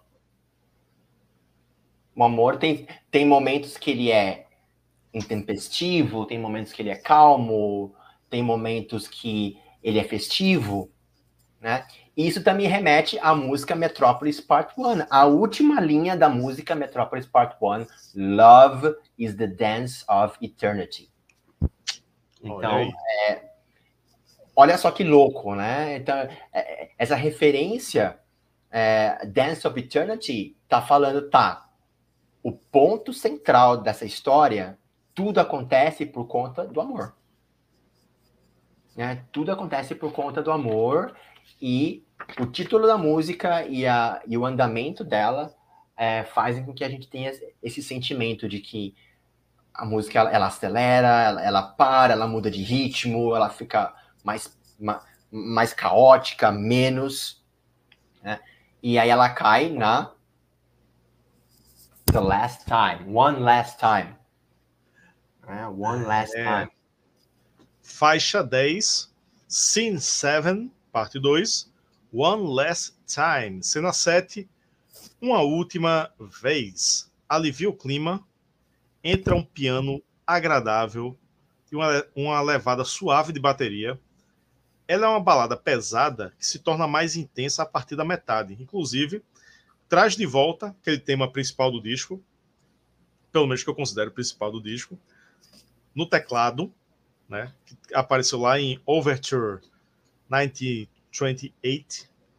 É, o refrão é bem legal para a galera cantar, cantar junta, balançando os bracinhos para lá para cá. One last time. Todo mundo, todo mundo, para lá e para cá, né? E termina com um pianinho de filme de terror, que é o que faz a conexão com a faixa seguinte. Né? Porque é, o pianinho de terror não tem a ver com essa faixa, não, tem a ver com a seguinte. Né? Então, para introduzir a seguinte, que não é de terror, mas tá ali, tá ali para unir, né? Faixa muito legal. One Last é. Time. E aqui a gente uh, começa, com, começa com o Nicolas, e aí ele, ele é, é onde ele, ele realmente tem a percepção de que o que é sabido do, da morte da Vitória não está certo. Então, né, isso não faz sentido algum, esse final tão trágico, né? Apesar de todas as evidências, tem alguma coisa que ainda está faltando, ele diz. Né? Uh, e aí, qual que é a, a, a pegada dessa música, né? É a questão de que, por mais que o Julian, que o Julian tenha os problemas que ele tenha de, de, de, de é, bebida, de jogo, de vícios e tudo mais, ela decide dar uma ela acaba decidindo dar uma chance para ele, para eles voltarem. Ela descobre que é com ele que ele quer ficar, mas ela já estava envolvida com o Edward. Aí que as coisas se complicam, né? Então, o refrão é isso, né? É, uma última vez nós vamos nos deitar hoje. Né? Uma última vez até que tudo se acabe, uma última vez, né? Então, é, o refrão fala isso, que é a última vez que eles estarão juntos, né? É... E aí o Nicolas começa a descobrir as coisas que aconteceram. Né? Então, tem uma parte que ele dentro da que ele se vê dentro da casa ali do, do, do, do Edward, que ele fala, eu tô aqui dentro da casa dele, as coisas eu começo a encontrar é, é, já as pistas das coisas que eu que, que, que eu suspeitava ali, né? Então é, todas essas memórias, tudo isso que eu vejo me faz tentar, me faz entender é, o que está acontecendo. E aí a última linha, as últimas linhas de, dessa música, né? Que, que ele fala, né? A mulher que está gritando, o homem que está pedindo por perdão, né? É, suas palavras eu não consigo ouvir. E aí nós vamos para a próxima faixa a próxima faixa, que é a décima primeira, né? Saímos de, de, saímos de One Last Time. Vamos para a décima primeira e penúltima. Scene 8, The Spirit Carries On. Que eu acho que está ganhando a enquete. Cena 8, O Espírito Continua. Essa é uma balada belíssima e de tom otimista, viu? Para variar, porque antes só era desgraça, né? Só era, só era o assassinato e, e triângulo amoroso e não sei o que eu faço da vida, não sei o que. Mas aqui é otimista por quê? Porque o protagonista aqui da o eu lírico da, da música, ele vê o lado bom dessa história, né?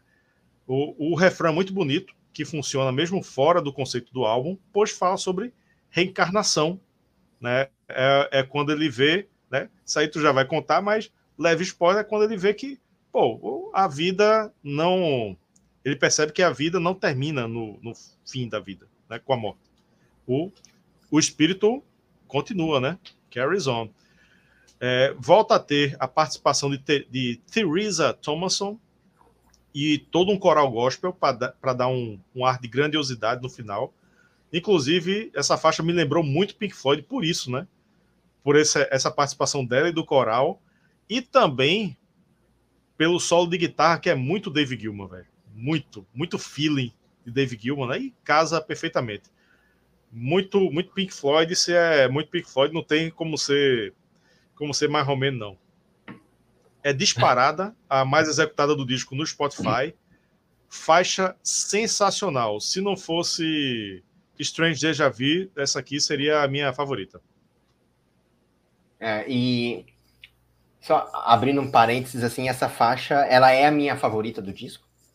Justo. Por um motivo, por um motivo muito, muito, muito emotivo, é, muito emotivo assim, né? A, a, a minha a minha mãe, ela nunca ligou muito assim pro tipo de música que eu ouvia, sempre ouvi música desde desde criança, né? Sempre ouvi rock, metal. Meu primeiro disco foi Master of Puppets do Metallica, depois Souls of Black do Testament. Eu ouvia esse tipo de coisa. E aí, quando, quando eu ouvi esse disco, né?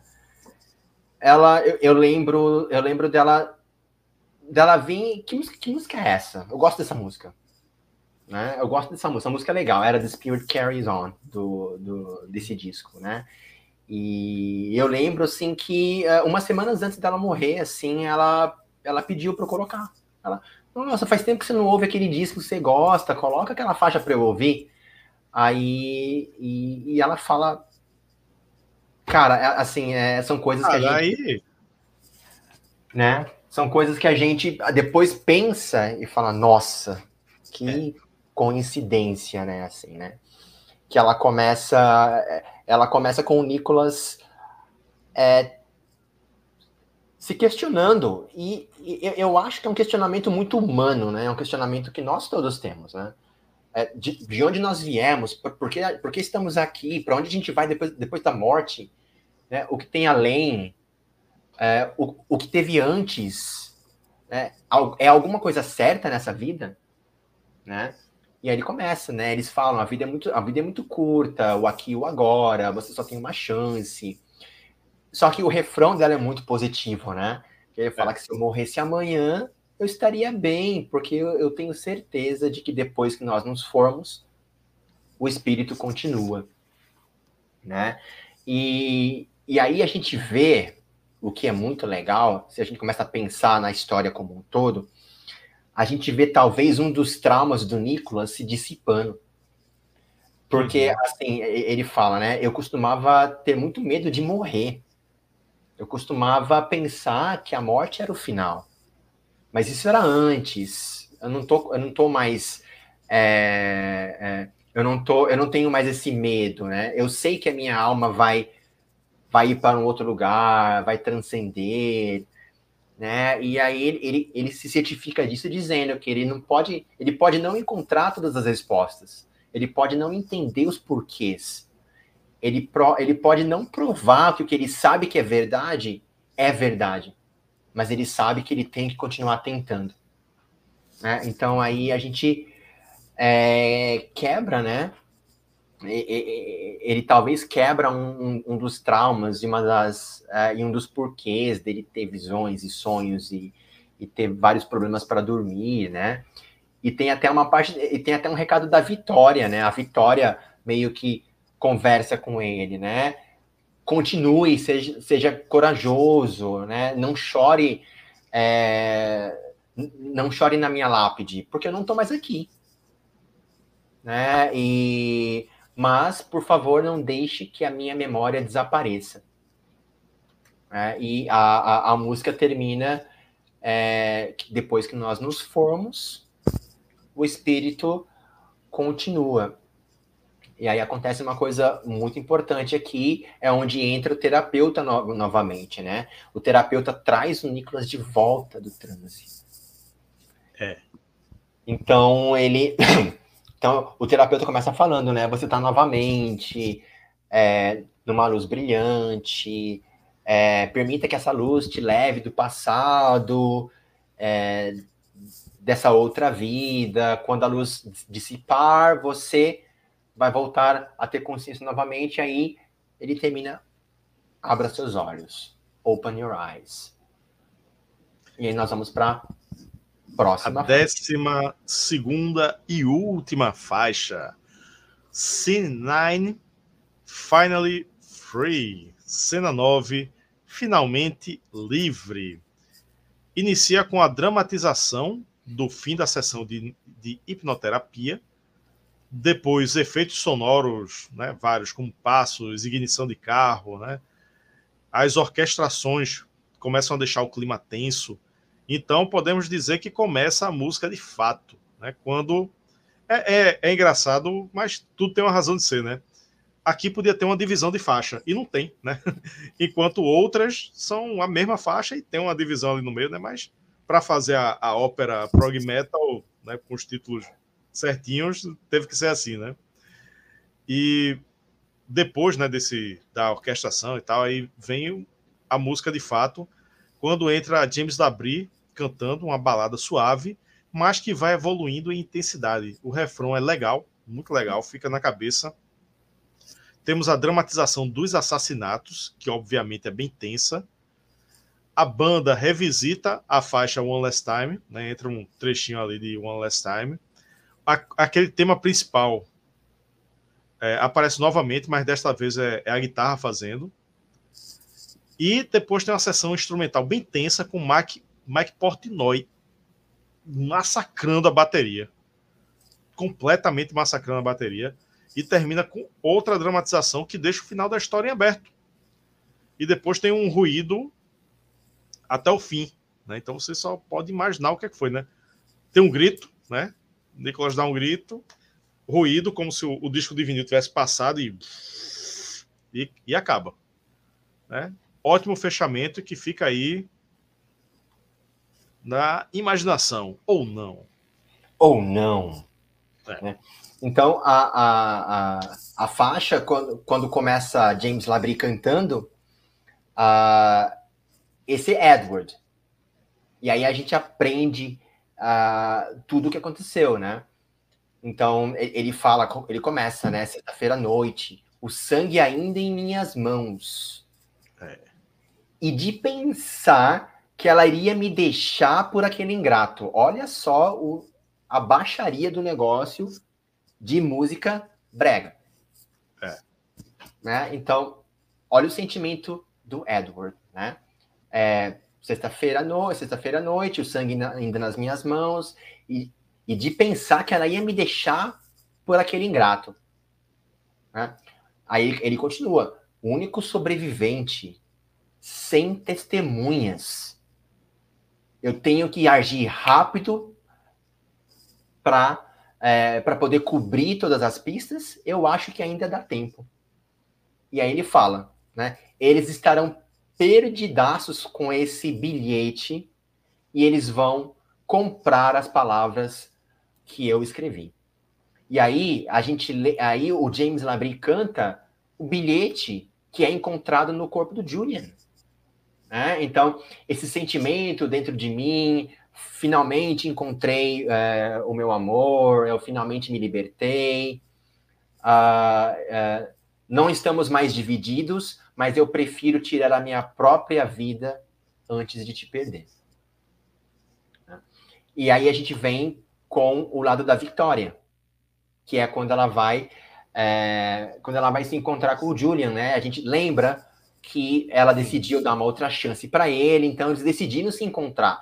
Só que decidiram se encontrar escondidos, porque ela ainda estava enrolada com Edward. Só que Edward, esperto como ele é, ele desconfiou e seguiu. Né? E seguiu Victoria. E é que Victoria é, começa falando, né? Que ela, na sexta tarde, estava se sentindo muito bem, que foi atrás do Julian, e ela disse que nós estaríamos que estaríamos juntos logo, que ele sempre teve meu amor, ele precisa saber disso. Ah, e aí tem uma parte que ela fala, ela vai se libertar, né? Ela fala assim, I'm, I'm, break, I'm breaking free of the miracle. Né? Hum. Então, libertar de Edward, né? É hora de ele, né? De ele, uh, de ele ir, né? E aí, numa parte um pouquinho mais lenta que ele fala, né? O amor, é, o amor deles, como se fosse um narrador, né? Ali, o amor deles renovado, Uh, eles se encontram num lugar fora de visão, é, eles pensavam que ninguém sabia, mas logo veio um tiro pela noite. Né? E foi. Uh, e aí é onde ele, ele, ele, ele toma o tiro, né? E aí volta o tema, né? De é, é, aquele tema, One Last Time, aquele refrão, volta o refrão, One Last Time, We Lay Down Again, só que agora é Julian e, é, e Victoria. Então aí, é, quando James Labrie volta para volta cantando a, a, outra parte da música, é, é, é uma narração do que está ali. Uhum. É, então, os corpos estão ali no chão, o fim chega próximo, é, os, os espíritos sobem, os medos. Aí, quando Nicolas se liberta de tudo aquilo que ele. de todas as visões, de tudo que ele estava. de to, todos os sentimentos ruins que ele tinha uh, na vida atual dele, porque ele descobre. É, ele descobre o que aconteceu. Né? É como se a Vitória precisasse. É, se a Vitória precisasse de, de, de que outras pessoas soubessem o que aconteceu com ela, que ela não morreu, não foi isso que aconteceu, né? E aí volta com o Nicolas, né? Que ele, ele volta também numa outra parte lá da primeira lá da primeira música, né? This feeling inside me. Ele fala ah. esse sentimento dentro de mim finalmente encontrou a minha vida. Eu estou finalmente livre. Eu não estou mais rasgado, eu não estou mais dividido. Agora sou só um, né? Que ele, eu aprendi sobre a minha vida é, vivendo a sua. Né? E a música termina com ele dizendo que ele, nós nos encontraremos novamente, minha amiga. É, ele, ele se despedindo de Victoria. Uh, então aí tem todo aquele instrumental que termina a música. E aí vem a parte que vai explodir nossas cabeças, né? Uh, a gente tem aquele som de Nicolas voltando para casa, os sons dos passos no cascalho, ele abre a porta, bota um uísque, põe um disquinho para ouvir, liga a televisão lá e senta. Uh, e aí, de repente, nós ouvimos o terapeuta. Abra seus olhos, Nicolas. O disco risca e tudo acaba. É. E, e, tem um grito. Ele grita. E grito. É, e tem o um grito. Você ouvindo, você ouvindo o CD, deixa esse final bem aberto. Tá, qual que é a pegada? Por que, que o terapeuta foi atrás de Nicolas na casa dele? Né? Porque é isso que a gente entende. Uh, assistindo ao show, ao uh, Live scenes, uh, scenes from New York, Metropolis 2000 Scenes from New York, assistindo, a gente, é, é, é, essa sessão é um pouquinho mais longa. Né? Uh, o que a gente descobre é que, em algum momento, o terapeuta também fez uma, uma sessão de regressão. E o terapeuta descobriu que ele foi Edward na vida passada. E aí, tratando o Nicholas, o terapeuta também descobre que ele foi Victoria. E aí o que acontece? a parada não ficou resolvida numa vida só, não. não. Então, é, é, o, o, o, terapeuta vai atrás do Nicolas, vai à casa de Nicolas e ele mata o Nicolas no final. Então, é, é, é, isso. Eu andei pesquisando também esse, esse final, né? Então, a gente tem esse final que ele é aberto à interpretação, mas aí a gente fica pensando, por que será que o terapeuta foi atrás do Nicolas? É. Porque ele descobriu que ele, ele, também era, um, era uma dessas personagens, né? Ele era Edward numa outra vida. E aí o ciclo continua. É. Ué, uh, o espírito não continua? Sim. O ciclo continua, né? Então, se a gente continuasse ali, nós descobriríamos que uma outra pessoa é Edward, uma outra pessoa é Victoria. Né? Então, é, é, é, é assim como o, o, o, a, a história termina. né? Nesse esse, esse triângulo amoroso aí que passou por vidas, né? É, a, aí tem que ter um Metrópolis parte 3 para a gente saber o que aconteceu pra, ainda. Né? Ah, isso aí, para continuar e para pegar. Mas assim, é uma, é uma viagem. É, não dá para para colocar músicas aleatoriamente nesse disco que eu ouvi. Acho que é um disco que tem que ser ouvido é, do começo uh, do começo ao fim, tem que ser digerido. Né? É, eu acho que entender as letras, lendo ali um encarte, com um encartezinho na mão, é, é, é muito importante para a gente é, é, é, entender a grandiosidade dessa obra, né? Desse disco, como, como esse disco é genial em todos os aspectos como eu falei lá, que ele é, ele é um, um disco conceitual, assim, do projeto gráfico até é, é, é, a, a execução das músicas ao vivo. É, que, que, é um disco é um disco completo assim. a gente tem discos conceituais que eles ficam só nisso né eu, eu faço um paralelo com, com Operation Mindcrime né uhum. eles é, tocaram é, num DVD chamado Mind Crime at the Moor.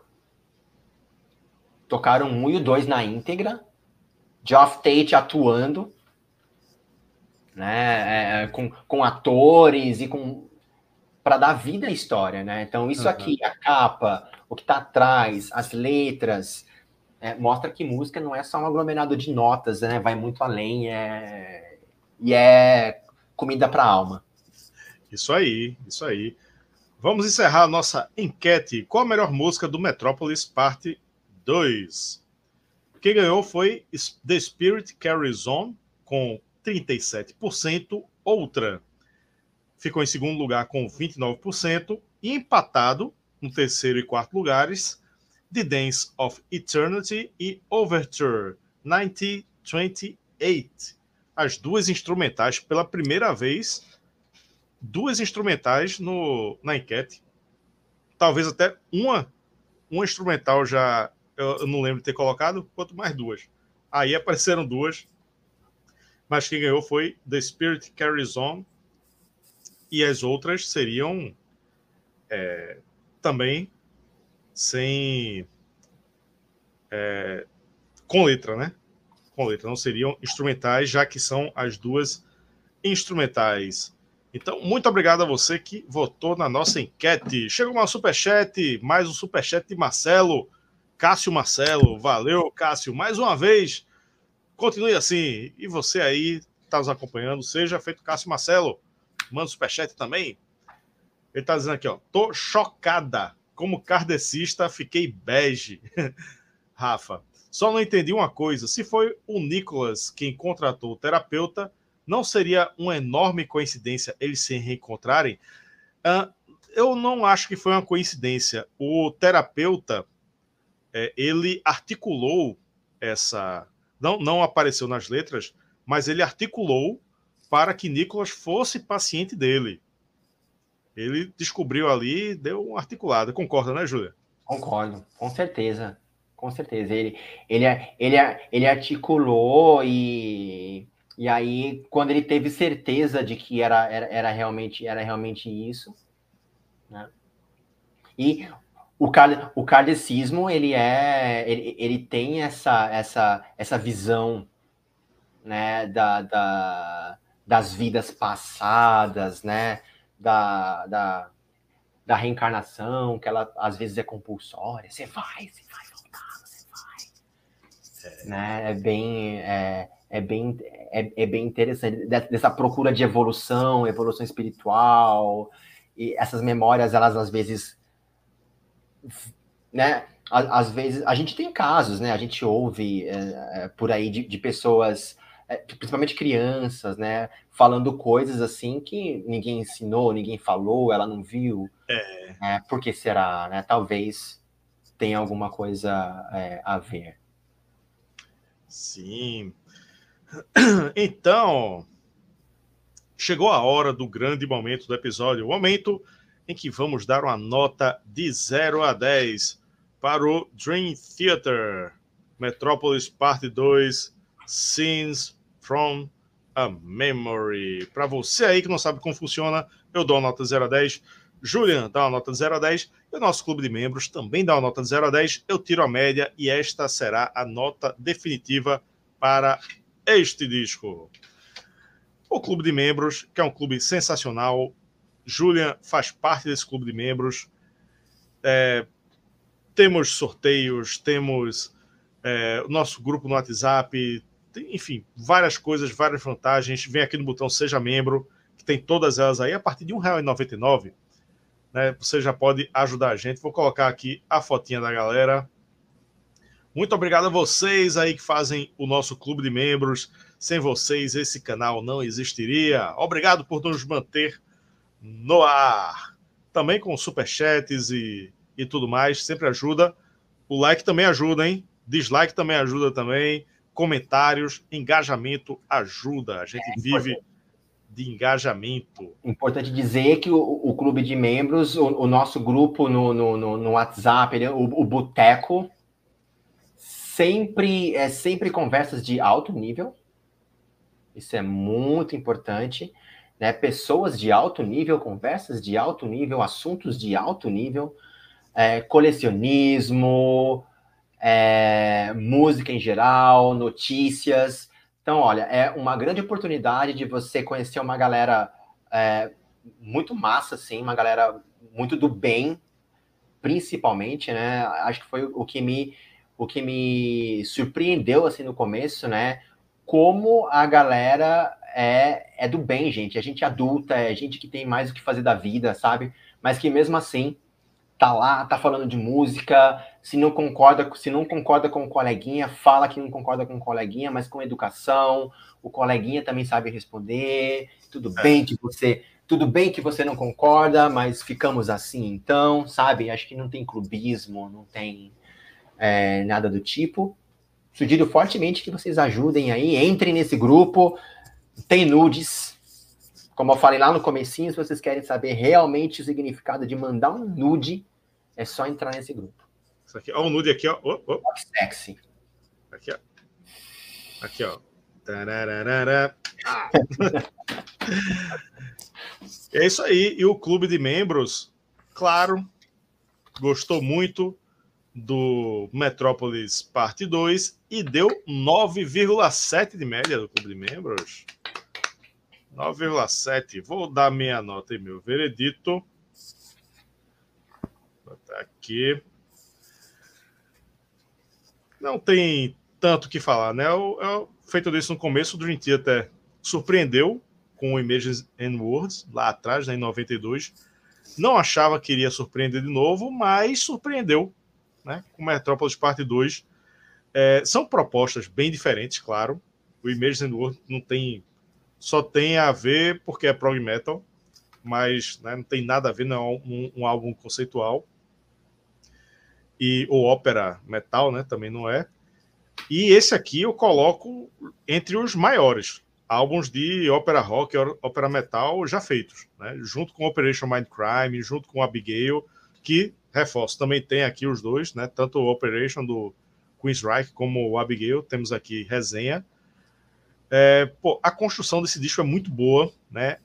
As dramatizações que poderiam atrapalhar não atrapalham, porque às vezes é chato, né? Você tá, pô, tá querendo escutar música, aí tá uns atores falando, barulho de tiro, barulho de explosão, você quer, pô, cadê a música? Mas aqui não atrapalha, né? Eu escuto, sempre procuro escutar ele de cabo a rabo, sempre do começo ao fim, sem, sem escolher faixa. E, e também eu acho que funciona, mesmo para quem não entende a letra.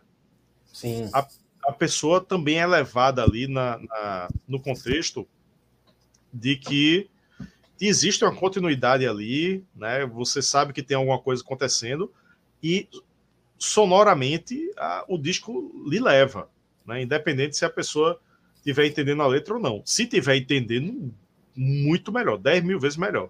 Mas mesmo sem entender, rola também. É um grande álbum de metal progressivo para mim, um dos maiores de, de todos. E dou nota 10. Nota 10. Para mim, fácil. É, os dois discos que tem como dar nota 10 pro Dream Theater é esse e o Images and Words.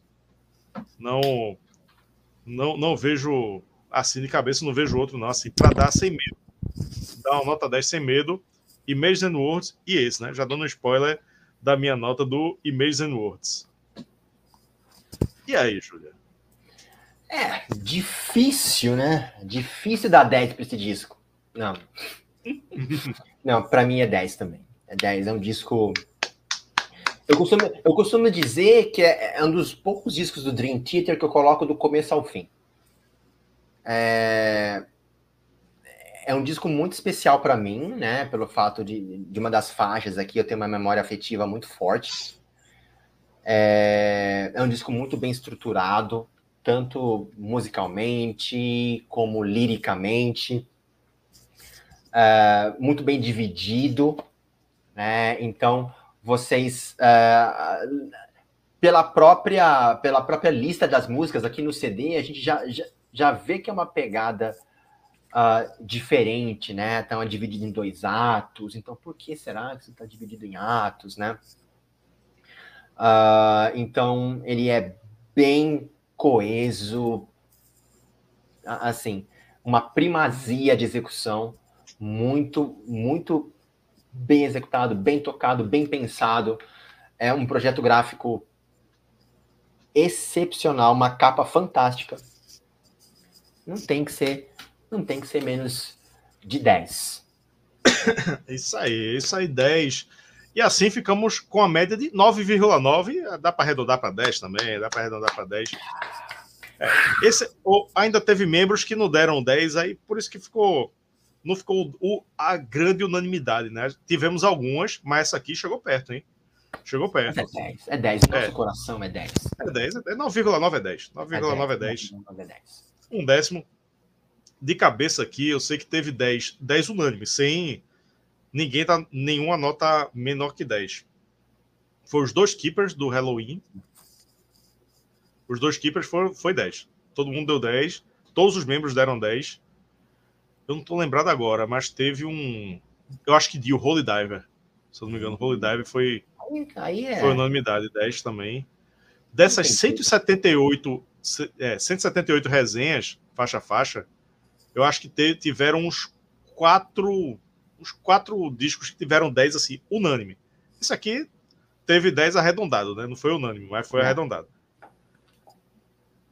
É, o Cristiano tá dizendo, Holy Diver foi 10 também. Foi 10, né? Holy Diver é 10. É, é. Então, vamos nessa, né? Vamos nessa. Muito obrigado, Julian. Muito obrigado, galera, que ficou até aqui neste dia 22 de novembro de 2023, nessa live que estamos fazendo neste dia aqui para falar sobre o primeiro, a primeira, para fazer a primeira resenha do Dream Theater, né? Julian, muito obrigado pela sua presença. Algum recadinho final aqui para nossa galera? Rafa. Não, eu queria deixar uma, uma sugestão de uma outra ópera rock que, assim, ela é meio. É, ela é bem obscura, bem obscura mas é excepcional. Ela, assim, ela, ela é mais, ela tem bastante elemento de música clássica, tem bastante elemento, é, ela é mais puxada para um hard rock. Né? É uma ópera rock chamada Nostradamus, não é a do Judas Priest, chamada Nostradamus. Cara, é, a banda é um guitarrista, foi escrita por um guitarrista chamado Nikolo Kotsev, acho que ele é, não sei se ele é russo, é, ele é daquela parte ali, um guitarrista chamado Nicolo Kotsev, com é, o tecladista, o batera e o baixista do Europe, Jorn Lande. Hum, canta muito. Uh, é, Jorn Lande, uh, quem mais? Uh, Glenn Hughes. Fraco. é, Jorn Lande, Glenn Hughes. Uh, eu não lembro agora de quem faz Nostradamus, mas é um, um puta cantor clássico também, cantou no Deep Purple, cantou em várias bandas. Uh, vozes fantásticas. é, tem essa mesma divisão do, do Scenes from Memory, ato 1, ato 2, conta a história de Nostradamus, né? Uh, muito bom. Eu acho que eu tenho quase certeza que está fora de catálogo e não tem em nenhum. É, e não está no Spotify, não está no Deezer, talvez em MP3, chama Nicolo Kotsev's Nostradamus. Muito boa, muito boa mesmo. Se vocês conseguirem pegar, é show. E obrigado, Rafa, pelo convite.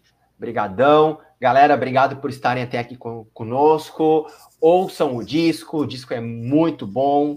Ouçam agora com uma nova perspectiva. Isso é bem legal, você revisitar com uma perspectiva diferente, sabe? É... Às vezes nós queremos ouvir música só para relaxar ou para ter pano de fundo, mas às vezes também é bom ir com mais profundidade ali, revisitar, ouvir novamente e vai ser uma, uma boa uma boa experiência. Vocês podem contar para a gente como que vocês é, se sentiram, se mudou a perspectiva de vocês sobre o disco. Sim, e esse aqui é uma grande viagem. Grande viagem. Você pega a letra, curte o som e viaja junto. É sensacional. Valeu, Julian. Valeu, galera. Valeu, Até um a próxima. Tchau.